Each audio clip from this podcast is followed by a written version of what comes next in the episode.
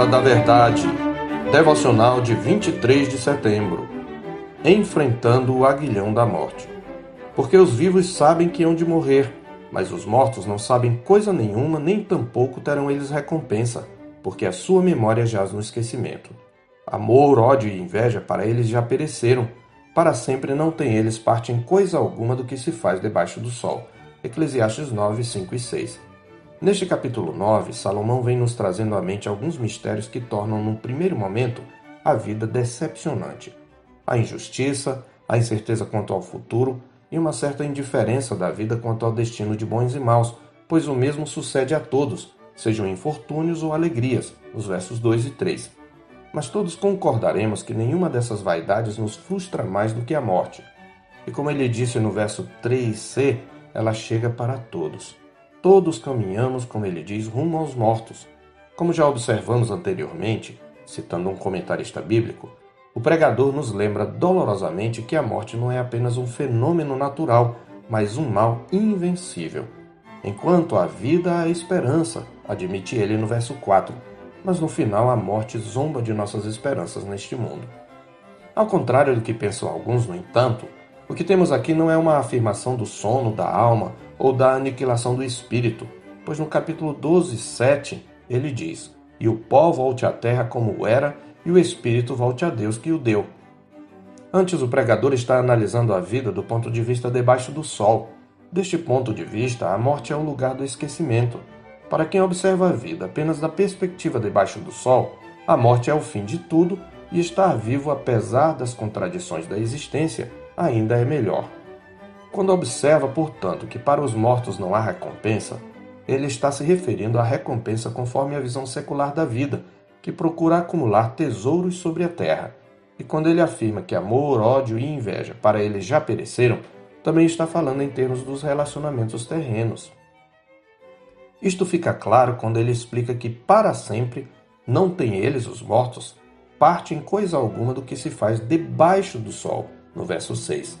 Diante, portanto, da realidade inevitável da morte, estar vivo é ter uma oportunidade de avaliar a própria vida corretamente.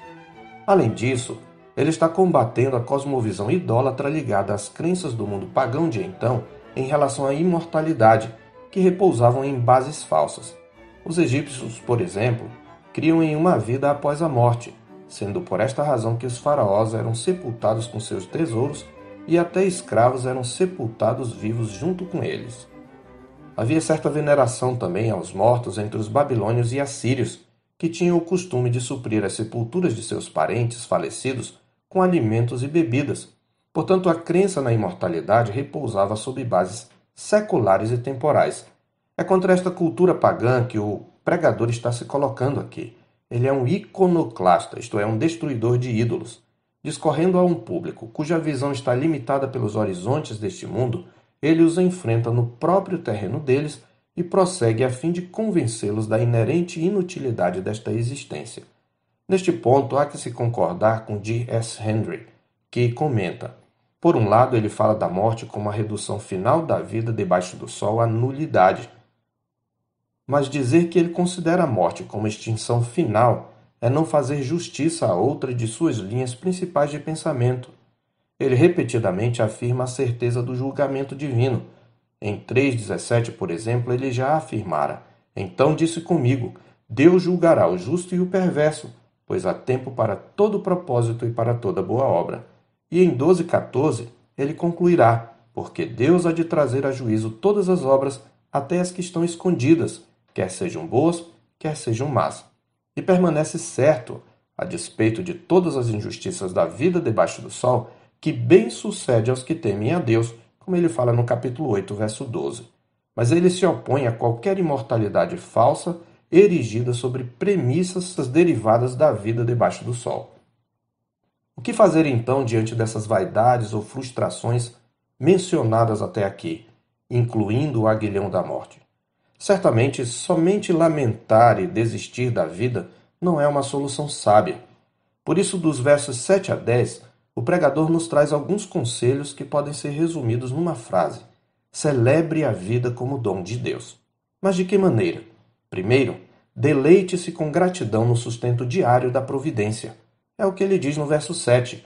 Vai, pois, come com alegria o teu pão e bebe gostosamente o teu vinho, pois Deus já de antemão se agrada das tuas obras. Esta é uma palavra para o sábio. Pão e vinho referem-se ao sustento diário, que deve ser recebido com gratidão e contentamento. É disso que Deus se agrada. Em segundo lugar, viva na expectativa da alegria. Este é o significado da frase: Em todo o tempo sejam alvas as tuas vestes, e jamais falte o óleo sobre a tua cabeça. No verso 8. As vestes alvas eram roupas de festa, e o óleo era símbolo de alegria. Então a ideia é de estar preparado para a festa. Não confunda com a farra irresponsável e dissoluta. Cultivar a expectativa da alegria e viver alegremente aproveitando as oportunidades de alegria que Deus dá.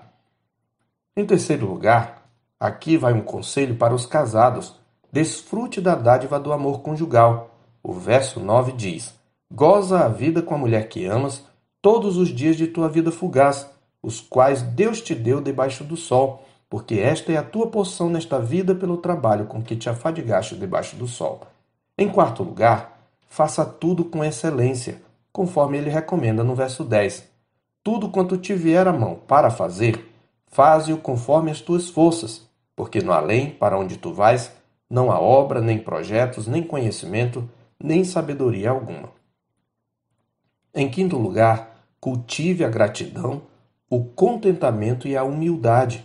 Aceite a finitude. Ele diz isso nos versos todos que nós citamos porque Deus já de antemão se agrada das tuas obras. No verso 7, ele menciona a vida fugaz que Deus nos deu, que é a nossa porção, e que no além não há obra alguma. A verdade que perpassa todos esses conselhos é que Deus é a fonte de todos os dons da vida terrena: o pão e o vinho, as festas e o trabalho, o casamento e o amor. E somente o crente, o verdadeiro sábio, compreende essa verdade não é que ele não se alegra por elas. A diferença entre o justo e o ímpio é que, enquanto este se alegra nessas coisas como fins em si mesmas e as deseja de maneira idólatra, aquele, o crente, desfruta delas sabendo qual é a fonte de onde elas vêm, a saber, o seu Criador, que tudo nos proporciona ricamente para nosso aprazimento. Tudo isto, porém, só ganha sentido pleno à luz daquilo que está além da vida debaixo do sol uma realidade espiritual da qual só temos lampejos em Eclesiastes. Pois, como diz a Escritura, se a nossa esperança em Cristo se limita apenas a esta vida, somos os mais infelizes dos homens. 1 Coríntios 15, 19. No entanto, a morte de Cristo na cruz, levando sobre si a ira de Deus, trouxe redenção aos que nele creem e abriu para eles caminho para uma nova vida. E sua ressurreição, vencendo a morte, assegurou para o seu povo amado a ressurreição futura num corpo incorruptível e uma eternidade com ele nos novos céus e na nova terra, quando ele vier para julgar o mundo. Aqui está o pleno cumprimento daquela declaração do pregador de que Deus há de trazer a juízo todas as obras, até as que estão escondidas, quer sejam boas, quer sejam más, no capítulo 12, verso 14. Como está escrito em 1 Coríntios 15, 54 e 55, e quando este corpo corruptível se revestir de incorruptibilidade, e o que é mortal se revestir de imortalidade, então se cumprirá a palavra que está escrita: Tragada foi a morte pela vitória. Onde está, ó morte, a tua vitória? Onde está, ó morte, o teu aguilhão? Isto nos leva ao conselho final. À luz do Evangelho de Cristo, celebre a bendita esperança que está além da vida debaixo do sol Pois, como diz a Escritura em Filipenses 3, 20 e 21, a nossa pátria está nos céus, de onde aguardamos o Salvador, o Senhor Jesus Cristo, o qual transformará o nosso corpo de humilhação para ser igual ao corpo da sua glória, segundo a eficácia do poder que ele tem de até subordinar a si todas as coisas. Eu sou o pastor Marcos Augusto, pastor da Terceira Igreja Presbiteriana de Boa Vista, em Roraima. Tenha um bom dia na paz do Senhor Jesus.